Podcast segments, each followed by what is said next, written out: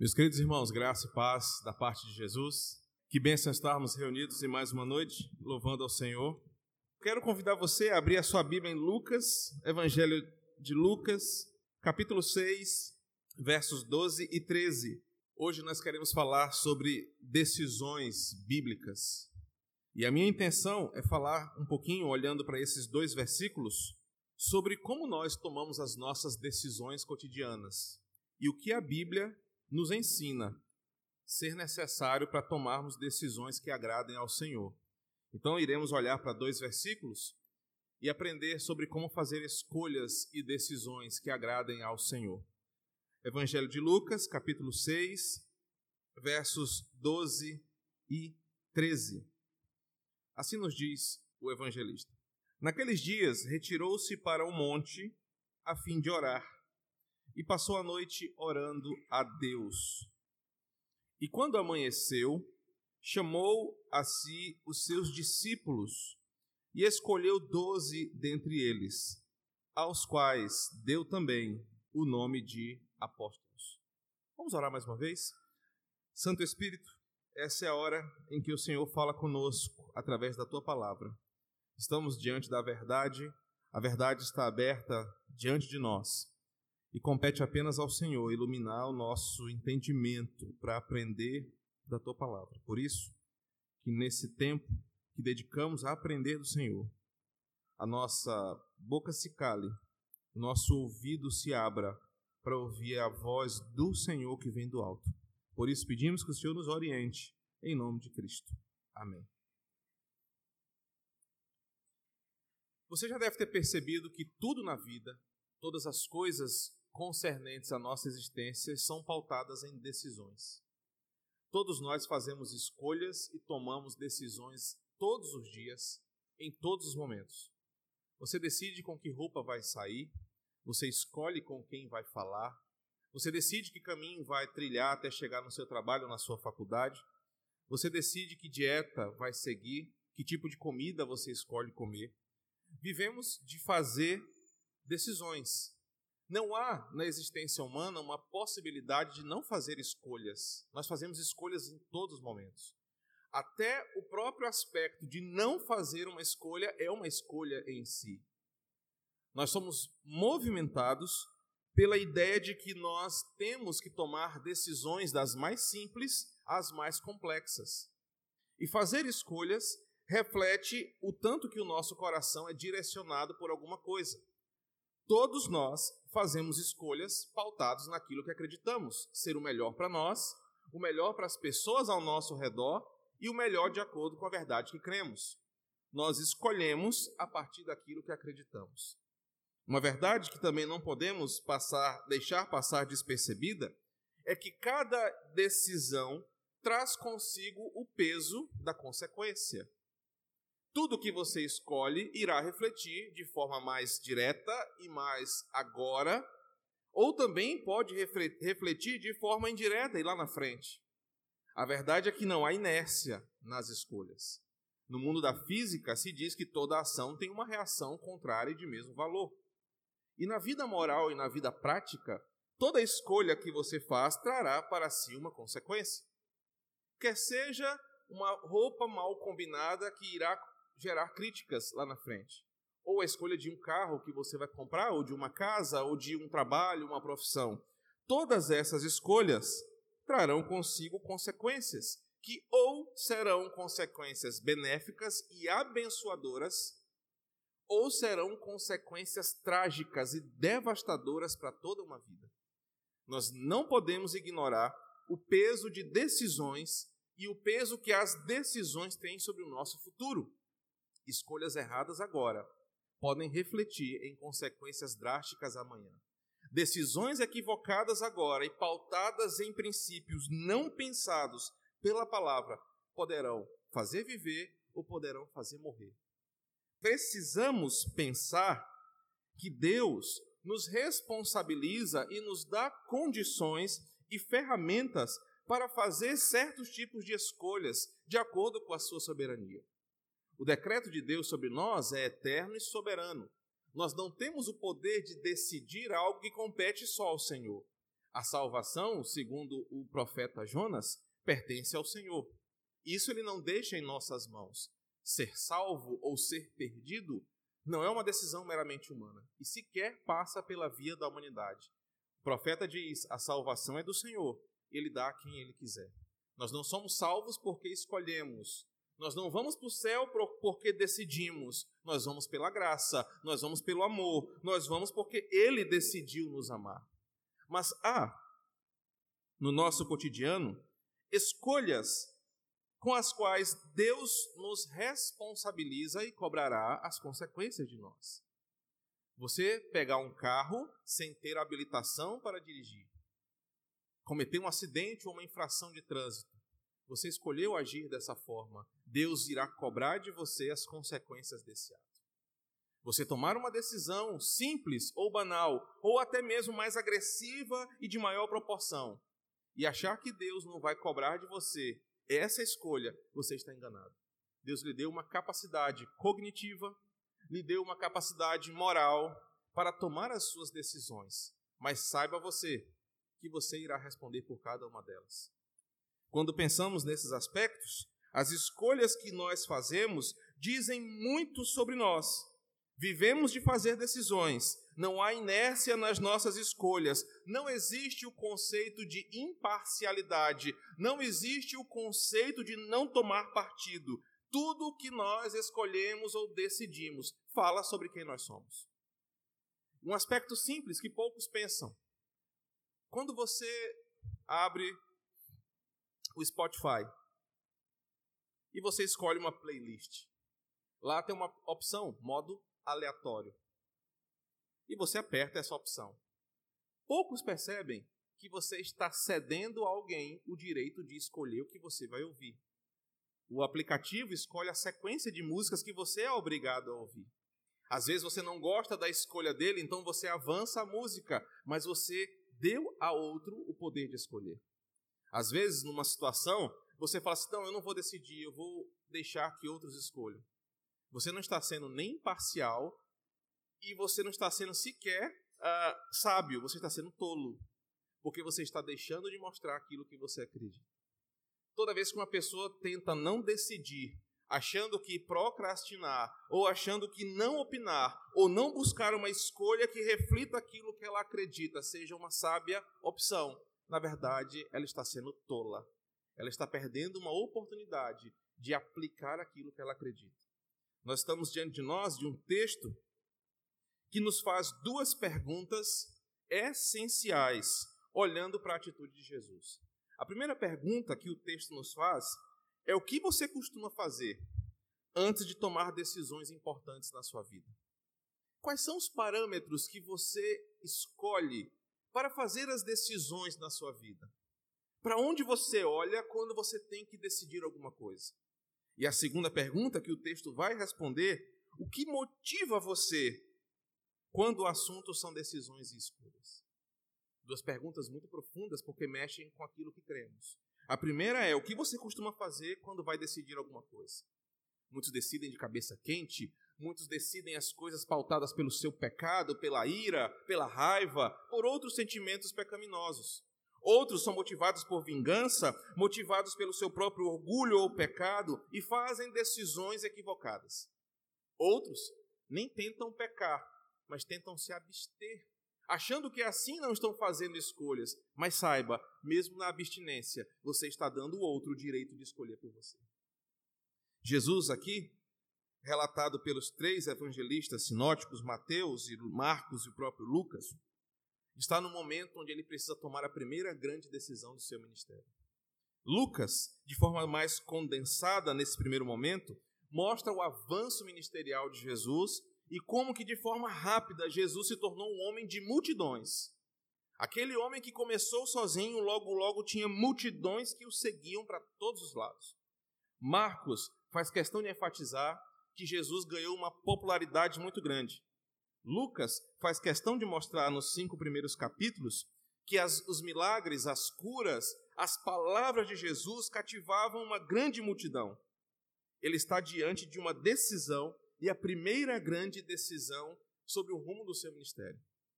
Dentro de uma multidão de seguidores, ele precisava, de forma sábia, escolher homens que poderiam de destruir tudo que ele havia construído. Uma escolha errada aqui poderia bagunçar todo o seu trajeto ministerial. E uma outra coisa importante é que as pessoas que ele iria escolher aqui seriam pessoas de tamanha relevância no cristianismo que o seu êxito traria benefícios para nós hoje.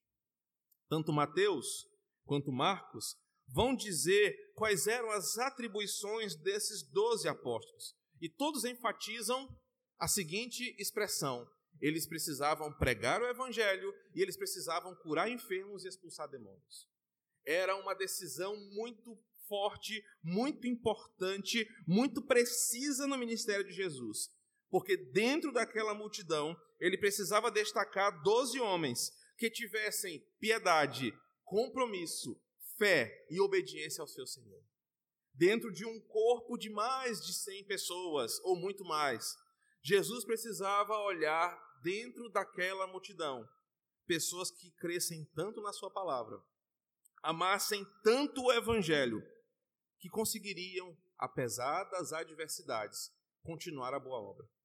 E esse texto vai nos mostrar exatamente que a escolha desses doze fez com que o próprio Jesus tivesse consigo a resposta das duas perguntas que o texto nos faz: o que costumamos fazer antes de tomar decisões importantes e o que motiva o nosso coração. Então, o verso 12 começa com a seguinte expressão: naqueles dias. Quando Jesus percebe a proporção do seu ministério, quando Jesus percebe a grandeza da obra que através dele o Pai havia começado entre aquele povo, quando Jesus percebe que era chegada a hora de tomar uma decisão vital para o futuro do seu ministério, Jesus percebe que aquele é o momento de decidir. Que aquela era a hora de parar a sua agenda, de desacelerar toda a sua caminhada ministerial, porque naqueles dias ele precisava fazer alguma coisa. E parece muito pouco, mas a primeira verdade que brota do verso 12 é que um cristão, assim como Cristo fez, não é um procrastinador das suas escolhas. Ele não vai adiando as coisas, ele não vai empurrando com a barriga, mas ele sente, percebe e faz. Quando Cristo percebeu que naquele ponto da sua caminhada ele precisava decidir, ele não pensou, amanhã eu faço depois eu vou fazer isso. Não, quando eu tiver um tempinho eu vou resolver esse problema. Porque ele sabia que naqueles dias era necessário fazer aquelas escolhas. O verso 12 diz que naquele momento, e o momento que ele se refere é todo o contexto que começa no capítulo 4, onde Jesus, desde o início do capítulo, volta da tentação e percorre toda a Galileia, todo aquele território, fazendo milagres, curando e operando maravilhas. Era um momento áureo daquela decisão. Então, por causa das pressões da sua rotina, ele precisava tomar uma decisão. Ele precisava escolher. Pressionado pela sua rotina, também olhando para desafios e mudanças futuras, Jesus entendeu que naqueles dias ele tinha que fazer uma escolha muito importante. O verso 12 ainda nos ensina que naqueles dias representa aquele momento onde você está pressionado para fazer escolhas cruciais da sua vida. Há momentos na nossa rotina, na nossa agenda, em que parece que o caminho nos leva a uma bifurcação, que não dá mais para seguir em frente. Ou você vai para a esquerda, ou você vai para a direita. Quando o texto nos apresenta, no verso 12, esses dias, a intenção do autor é dizer que naquele momento, ou Jesus iria para a direita ou para a esquerda, mas que ele precisava fazer alguma coisa. E Jesus não ficou parado no meio do caminho. Ele não ficou pensando: o que, que eu vou fazer? Bem, eu preciso chegar a uma conclusão, então eu vou esperar que o acaso decida por mim. Ah, eu preciso fazer uma escolha ou tomar decisões, mas eu não me sinto capaz. Então eu vou ficar parado, deixando a vida me levar. Porque o bom sambista gosta disso. Deixa a vida me levar, vida leva eu. Jesus não faz isso. Mas naqueles dias, quando a pressão da sua rotina, quando sabendo qual era a sua missão, quando precisando decidir no meio de escolhas pesadas, o texto fala que Jesus tomou uma atitude. Quando falamos de decisões bíblicas, nós precisamos começar de uma base bem estruturada. E a primeira base é: o cristão verdadeiro não adia as decisões que ele tem que tomar. Mas no momento certo, ele age de forma bíblica para tomar decisões que agradem ao Senhor. Naqueles dias, Jesus então agiu, e o texto continua dizendo que ele retirou-se para o monte a fim de orar. O verso 12 nos ensina que, diante das pressões, da necessidade de fazer escolhas, Jesus fez a melhor escolha, pré-escolha que ele poderia ter feito. Antes de agir pelo que ele achava ser o certo, e ele era Cristo. Antes de agir influenciado pelas vozes dos outros, antes de agir não agindo, Jesus tomou uma atitude. Ele foi para onde? Para o monte. Ele foi orar. Eu quero que você desenhe na sua cabeça a situação. Imagina aquela multidão. Alguns mercenários poderiam ter percebido o seguinte: rapaz, andar com esse cara aí é negócio. Ele multiplica pão, ele é um cara famoso. Eu vou colar nele porque, quem sabe, sobra uma rebarbinha para mim. E na caminhada com ele, alguns diziam assim: Jesus, olha, é, conta comigo aí, eu estou aqui para te ajudar, eu estou aqui do teu lado. Mas é o seguinte: quando cair para ti, reparte um pouquinho comigo. Imagina a ausência de Jesus, é o seguinte: eu tenho uns amigos ali na quebrada, vamos botar o pânico nesse povo, vamos tomar, vamos tomar o poder de Roma.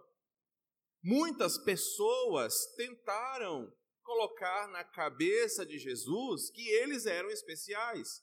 Uma certa feita, uma mãe faz um apelo: Jesus, olha, quando tu estiver no poder, lembra desses dois aqui, porque eles são novos, têm braços fortes, conseguem carregar peso, bota eles num lugar especial. Uma outra situação que você pode imaginar, que dentro dessa multidão, Jesus poderia ter pensado assim: meu Deus, são tantos.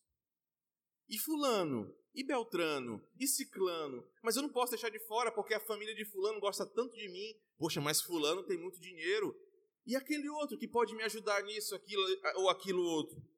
Jesus, naqueles dias, antes de tomar a decisão, o primeiro passo que ele dá é tomar a decisão. Ele não ouve as vozes, ele não teme o amanhã, e ele não fica parado, mas ele se retira para o monte. E por que Lucas relata essa retirada para o monte? Porque em vários momentos do Evangelho de Lucas, Jesus é relatado como um homem de oração. Jesus orava muito. Jesus orava não porque ele precisasse, não porque ele gostava de falar consigo para si mesmo, não porque ele gostava de mostrar que era o mega espiritual e que para tudo ele tinha que orar. Mas Jesus nos ensina que naqueles dias onde as pressões, os desafios, as escolhas devem ser feitas, o passo que o cristão deve dar é ter o hábito de orar. Por vários momentos, Jesus está com os seus discípulos e fala o seguinte: fiquem aqui, porque eu preciso orar. Jesus precisava orar? Não, ele não precisava orar. Mas para Jesus, oração era um prazer, para Jesus, oração era um hábito. Para Jesus, oração era um privilégio. Porque ele estava falando com seu pai, ele estava ouvindo as instruções do céu, ele estava compartilhando as suas emoções, os seus pensamentos com aquele que ele sabia que o amava de verdade. Lá no jardim, no capítulo 22, fala que em agonia Jesus orou. Em outro momento, Jesus se retirava para orar, porque ele queria ter privacidade com seu Pai. Jesus era um homem de multidões. Marcos fala que Jesus não podia dar um passo sem que as pessoas o seguissem. E não porque Jesus não gostava de pessoas, porque às vezes Jesus só queria ter um momento de intimidade com seu Pai. Jesus queria ter o privilégio de falar Senhor e ouvir do outro lado: Fale, meu filho. Quando nós cristãos, tomados pelas pressões e desafios e pelo peso das escolhas, precisamos tomar uma atitude, nós não podemos agir de forma procrastinadora, não decidindo, porque isso é pecado. E muito menos devemos agir no ímpeto das nossas emoções. Eu conheço gente que, diante de uma situação, é: eu vou lá, eu vou lá, eu vou resolver agora para mostrar como é que se faz, porque eu não levo desaforo para casa. Eu vou lá porque eu sou é homem e eu vou resolver. Eu vou lá porque mexeu com meus filhos, mexeu com uma onça. Esse tipo de atitude mostra o quão distante nós estamos do que Jesus fez aqui. Naqueles dias, antes de tomar uma decisão, ele tomou a decisão. Ele retirou-se para o lugar que ele sabia que de lá viria a resposta correta.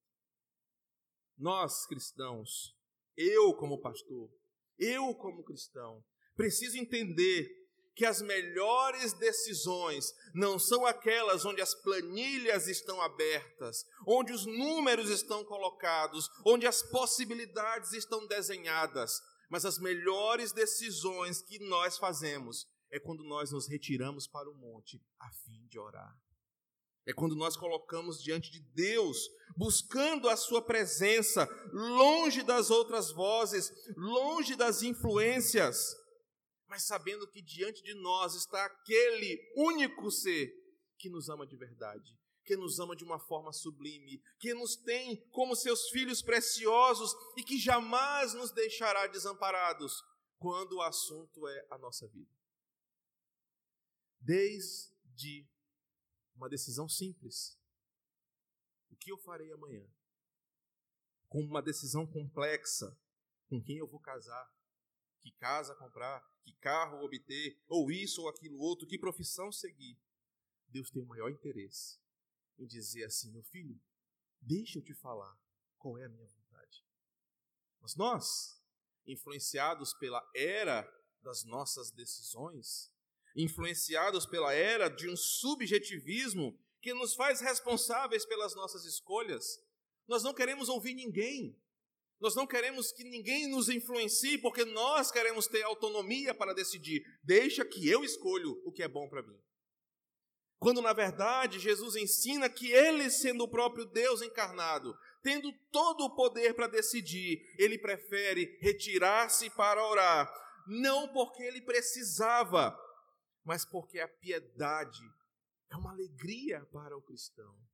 Falar com Deus não deve ser aquela coisa maçante pesada, desagradável para um crente, mas deve ser um hábito, deve ser um desejo estar a sós com Deus para colocar diante dele aquilo que o nosso coração pensa. E por que, que eu falo do coração? Porque nós somos ensinados todos os dias: faz o que o teu coração mandar, escolha o que é melhor para você. As pessoas rasgaram provérbios da sua Bíblia as pessoas rasgaram Jeremias da sua Bíblia porque querem ser motivadas, fazerem escolhas para, o, para a sua vida pautados no seu coração. E a Bíblia diz que é do coração é que procedem os maus desígnios, que o nosso coração é enganoso e muito corrupto. A Bíblia fala que o homem que segue o seu coração é um tolo e que só faz decisões erradas, porque as decisões certas vêm do Senhor. Nós até fazemos planos, nós até sonhamos, mas quem vem, quem vem e dá a resposta final deve ser o Senhor. Cristo sabia disso, ele escreveu a Bíblia, ele é o autor da palavra, mas para nos ensinar, no dia em que ele precisou escolher, ele se retirou para orar. E é interessante porque o texto se constrói assim: naqueles dias, retirou-se para o monte, o monte, um lugar habitual, tão habitual que no episódio da traição, Judas sabia onde Jesus iria estar.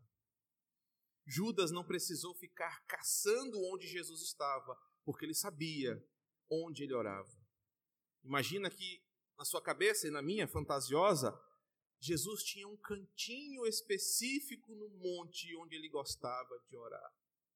E os discípulos sabiam que Jesus era um homem de oração.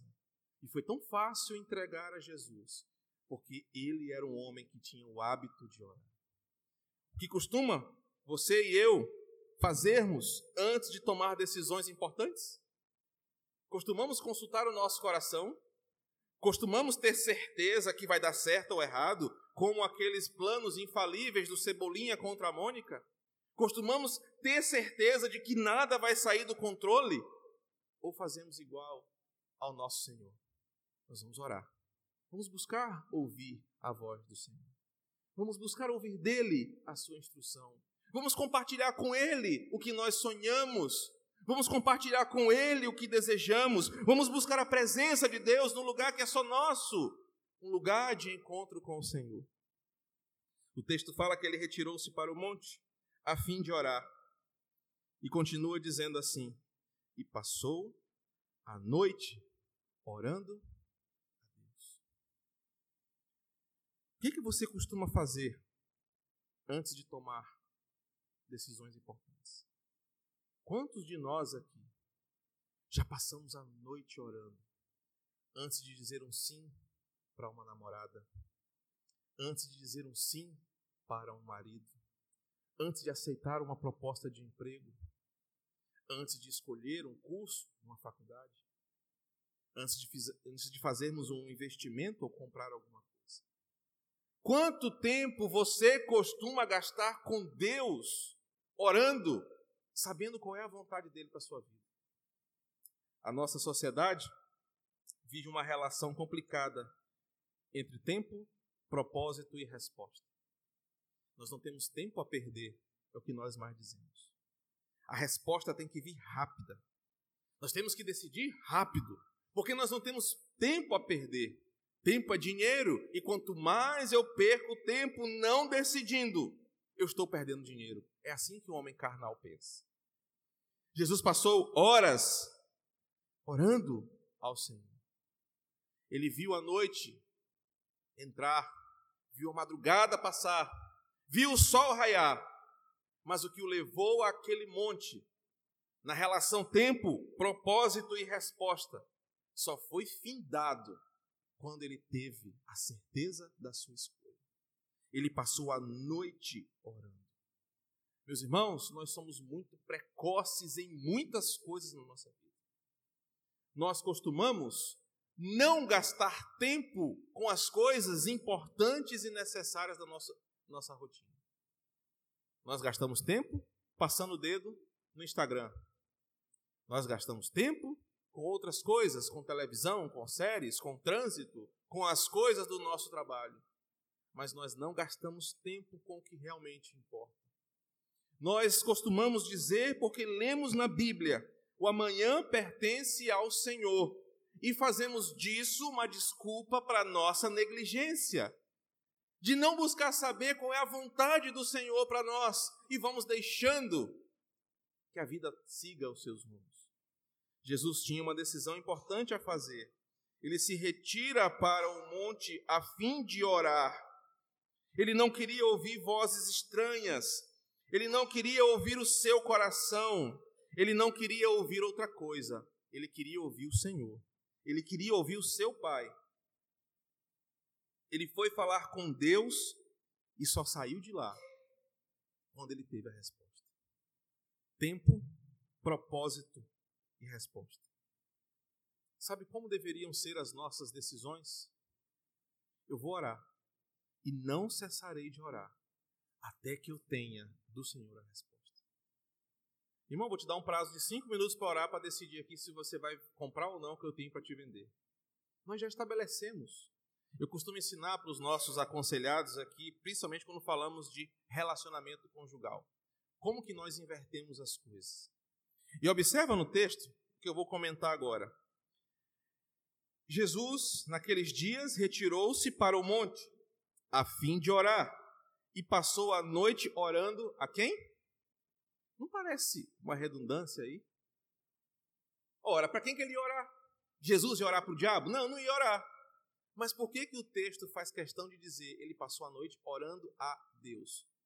Porque muitas vezes nós oramos para nós mesmos. Muitas vezes nós oramos para um ser que não é o Deus das Escrituras. E eu quero destacar a diferença que o texto nos apresenta aqui. A maioria de nós peca da seguinte maneira: Jesus, eu tenho um plano. saca só. Eu escolhi essa pessoa aqui, que ela é massa, é crente, olha, é bonito, é um homem de Deus. E é o seguinte, ele já tem um emprego. Presta atenção, Jesus, ó, acompanha o raciocínio. Eu tenho um emprego. Se somar A com B, vai dar C. Desse C aqui, a gente consegue pagar um aluguel, comprar um carro, a gente consegue. Olha, olha a nossa genética, nós somos bonitos, vamos ter filho bonito, nós vamos ter uma casa bacana, a nossa lua de mel vai ser em tal lugar, porque eu sempre sonhei para cá. Quando a gente voltar aqui, a gente vai ter uma casa bacana, nós vamos reunir nossos amigos, vai dar até para fazer uma célula, Jesus. Olha que legal, assina aqui para mim, abençoa. É ou não é assim que a gente faz? A gente monta todo o plano. A gente chega para Deus e diz, Deus está aqui, ó, tu tem tudo para dar certo. Dá só uma canetada aqui para dizer que tu abençoou. Jesus, eu tive uma sacada inédita. Apareceu uma oportunidade aqui que se eu perder eu vou vacilar. Abençoa. Abençoa, Jesus, aqui, meu plano. Nós, na maioria das vezes, não oramos a Deus. Nós oramos para nós mesmos. Ou oramos para um Deus que a nossa cabeça criou. Um Deus que não pode dizer não porque a gente quer, um Deus que não responde com a sua vontade, um Deus que está submisso ao que eu quero, porque eu sou tão mimado, um menino tão chorão, que se Deus disser não, eu vou ficar com raiva dele e não quero mais falar com ele. Eu quero um Deus apenas que dê uma assinatura para dizer: Deus, eu orei. E depois, quando tudo der errado, eu venho chorar diante dele e falar: Você não presta, porque você assinou e você é o culpado porque hoje eu estou sofrendo. Nós só queremos que Deus abençoe os nossos planos, para depois jogar na cara dele: Você me fez sofrer. Quantos relacionamentos hoje não são machucados pelas nossas decisões erradas e depois nós culpamos Deus? Eu não vou mais na igreja porque Deus não, não me abençoou. Eu estou com raiva de Deus porque Ele não fez nada para me ajudar na minha crise do casamento. E se eu fosse Deus, eu falava: Mas também, miserável, tu não me pediu. Tu chegou com tudo pronto e agora quer que eu te abençoe? Ainda bem que eu não sou Deus, né, irmão? Muitos casais fazem isso quando está tudo arruinado. Querem dizer que Deus foi o culpado e Deus fala: Não, eu nem juntei vocês. Não era minha vontade, foi o teu pecado, foi a tua escolha errada que te juntou, foi você que meteu a sua cabeça dura nesse negócio e agora quer que eu faça por você? Não assuma a responsabilidade das suas escolhas. Só que nós, irmãos, somos covardes. Eu sou covarde, você é covarde. Porque a gente faz as nossas decisões sem ouvir a voz de Deus, porque nós não oramos antes delas, nós não costumamos orar o tempo necessário para que Deus fale a sua vontade. E depois queremos que Ele faça tudo dar certo. Jesus ora a Deus. E por que ele ora a Deus? Porque ele sabe quem ele é. Quem é Deus para você? Deus é seu empregado? Deus é só uma caneta que assina os teus pedidos? Quem é Deus para você? Quem é que manda na sua vida? Quem é que decide por você? Quem é que decide para você? Jesus passou a noite orando e orando a Deus. O nosso Senhor pronunciou assim: Pai, se possível, afasta de mim esse cálice. Mas não seja feita a minha vontade, mas a tua vontade. Olha como as coisas mudariam se antes de seguir o teu coração, que vai te enganar, que vai te fazer sofrer, você colocar, Senhor, esses são os meus planos, mas a resposta tem que vir do Senhor. Senhor, essa é a minha atitude, mas manda a tua resposta para mim. Deus não me deixa guiar a minha vida pelos meus passos não me deixa fazer nada sem que o Senhor aprove. Mas nós somos tão arrogantes que falamos assim: Deus, confia em mim, Senhor. Fica tranquilo, sou eu que estou falando. Eu vou fazer, vai dar certo. Nossas escolhas nos machucam porque nós não conhecemos a Deus. Nossas escolhas nos decepcionam porque nós não ouvimos o que Ele faz, o que Ele fala, o que Ele manda. Às vezes nós oramos e pedimos e fazemos coisas que a própria Bíblia condena. Quantas vezes eu não ouço, pastor, mas eu achei que ia dar certo, eu achei que ele era a pessoa certa, eu achei que ele ia se converter ou que ela iria se converter. Pastor, eu achei que aquela pessoa não ia me enganar. Certa vez, conversando com um querido amigo sobre uma sociedade com o homem não crente. Inevitavelmente, o homem carnal depois mostrou a sua natureza, o traiu, o passou a perna, o derrubou. E dentro de tantos questionamentos, a única coisa que ele talvez não quisesse ouvir foi: Você é o responsável por isso. Porque Provérbios diz que não faça negócio com o homem ímpio. Não há comunhão entre luz e trevas. O que que você esperava? Que um homem carnal agisse com princípios bíblicos? Não! A Bíblia diz não é para fazer, mas nós somos arrogantes. Não, mas eu sou a exceção dessa regra. Eu vou provar que vai ser diferente. A Bíblia já deu a resposta e as nossas decisões só são reflexo de que nós não acreditamos na palavra. O que motiva o nosso coração quando os assuntos são escolhas? Jesus mostrou que a motivação dele não era fazer o que o momento pedia. Olha, está acontecendo rápido, é uma multidão. Meu Deus, eu não posso perder essa oportunidade. Eu tenho que fazer alguma coisa, eu vou agir no ímpeto. Tá todo mundo impressionando. Rapaz, esses caras estão tão afim de trabalhar, deixa eu chamar eles aqui. Jesus não fez o que o seu coração mandava. E ele era Deus. Mas ele nos ensinou um princípio que o que motiva o nosso coração. Paulo disse isso em outra forma. 1 Coríntios 10, 31. Quer comais, quer bebais. Fazei tudo para a glória de Deus. O que motiva o meu coração, deve ser exatamente o que o verso 12 me ensina, que motivou o coração de Jesus naqueles dias, onde ele precisava escolher, onde ele precisava decidir. Ele não ouve as vozes estranhas, mas ele se retira para orar, porque a oração é a atitude que me faz fazer a escolha certa. Não é o que eu sei, não é o que eu consigo, mas é aquilo que Deus quer que eu faça. Ele se retira para orar. Ele passa a noite toda orando. E quantas vezes esse texto não me chicoteia, porque eu preciso fazer escolhas todos os dias. Eu preciso decidir o que falar para as pessoas. Eu preciso decidir o que orar. Eu preciso decidir como conduzir esta igreja. E às vezes eu sou tão hipócrita que eu oro cinco minutinhos deitado. Quando eu me espanto, é o celular de Lely tocando de manhã. É uma oração tão intensa que eu sou arrebatado em sono logo, logo. Jesus sacrificou a carne. Irmãos, nós sabemos como orar. É pesado para o nosso corpo. Como que você se colocar de joelhos diante de uma causa, se dedicar em oração para uma situação, dói no seu corpo, dói na sua carne. Mas quando você está ali sacrificando a sua carne, você escancara os portões da intimidade e ouve Deus falar com você. E Deus direciona a decisão dele para você. Ele passou a noite orando, não foi se punindo, porque para um filho não há nada melhor do que estar na presença do seu pai. Jesus passa a noite orando alguém que ele conhece, alguém que ele conhece os atributos, alguém que ele conhece a grandeza, a soberania e o poder. Ele ora a Deus e não ao Deus que ele criou, não ao Deus que ele fantasiou na sua cabeça, mas o Deus da Bíblia, que é todo soberano. E que se ele fala que vai dar certo, vai dar certo. Mas se ele fala que não vai dar, não será você nem eu que vamos dobrar a palavra do Senhor. Quando o texto termina, verso 13, vem para nós a resposta das duas perguntas. O que costumamos fazer antes de tomar decisões importantes? Jesus se retira para orar.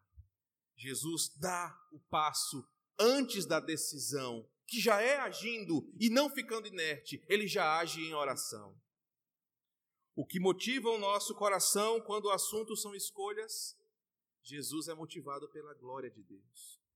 Jesus é motivado pela presença de Deus em ser adorado e glorificado nas coisas que ele iria fazer. O verso 13 fala: E quando amanheceu, chamou a si os seus discípulos e escolheu doze dentre eles, aos quais deu também o nome de apóstolos. Sabe como é que termina? chegou uma hora em que Jesus tinha seu coração o nome dos exatos doze homens que ele precisava escolher. Ele não teve dúvidas. Ele não ficou, mas será se é esse?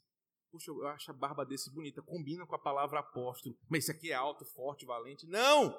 A resposta já estava pronta quando de manhã o sol raiou. A resposta veio em seu coração: tempo, propósito e resposta. Ele se levantou, tirou a areia dos seus joelhos, da sua túnica e fez o seguinte: Eu já sei qual é a vontade de Deus. Ele manda reunir a multidão, imagina a multidão, e ele fala: Você, venha. Você, venha. E começa a chamar os dois. Ele começa a chamar porque ele sabe que aquelas pessoas que ele estava escolhendo não foram aleatórias, a exemplo do Spotify. Não foram intuições apenas do seu coração. Não foram motivadas por influências partidárias, políticas ou de afinidade. Aqueles doze eram vontade de Deus para continuar o seu ministério. Ele se levanta, escolhe os doze, chama para si os seus discípulos, aqueles que agora pregariam o evangelho, expulsariam demônios, curariam enfermos, levariam a palavra aos confins da terra, chegariam até nós hoje aqui, não com dúvidas no coração, não com medo de ter feito a escolha errada, mas certo de que, após a noite inteira falando com seu pai, a resposta veio do alto. Eu termino fazendo você pensar um pouco sobre o que acabou de acontecer aqui. Todos nós somos movidos por decisões e escolhas. Não há inércia nas nossas decisões. Como você costuma decidir as coisas? Quem fala nas tuas escolhas? Jesus nos ensinou que antes de fazermos alguma coisa, é sábio, prudente, é cristão olhar para aquele que sabe de todas as coisas. Olhar para aquele que faz tudo para o nosso bem, aquele que nos ama mais do que a todos, e perguntar: Senhor, qual é a tua vontade? Se assim o fizermos, as nossas decisões serão mais bíblicas. Honraremos ao nosso Pai com as nossas escolhas, e quer comamos ou quer bebamos, tudo faremos para a glória de Deus. Vamos orar? Feche os seus olhos. Bendito Deus, Pai de amor, de misericórdia, Deus de soberana infinita majestade. É assim que queremos te descrever, Senhor, nessa noite. Porque quanto mais conhecemos ao Senhor de verdade, biblicamente, de forma profunda, mais nós saberemos com quem estamos falando. Nós não queremos falar com Deus que a nossa cabeça criou. Nós não queremos falar com Deus que o mundo desenhou para nós. Nós queremos falar com Deus da Bíblia, o autor da vida, o Senhor de toda a verdade, o Deus de todo o universo. Nessa noite, a tua palavra nos ensinou sobre escolher coisas conforme a tua vontade, decidir para que o teu nome seja exaltado em nós. Decidir a favor da tua palavra e não dos nossos desejos carnais. Essa noite a tua palavra nos ensinou que é em nosso favor que o Senhor nos ensina a orar antes de fazer, escolher, decidir qualquer coisa. Que o homem ou a mulher que agem sem pensar agem motivados pelos seus pecados, agem motivados pela sua rebeldia, sofrerão penosas consequências, porque não ouviram ao Senhor. Nessa noite que o nosso coração saia daqui abastecido pela tua palavra, sabendo como decidir, como escolher e por que devemos escolher. Que as nossas escolhas não sejam motivadas pelos nossos desejos, mas pela tua palavra. Que as nossas decisões não sejam conforme nós queremos, mas como o Senhor quer.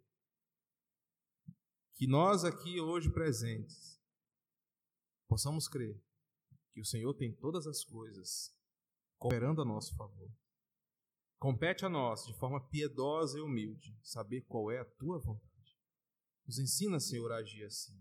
Obrigado, Jesus, porque a tua experiência nos ensina tanto hoje com as nossas escolhas.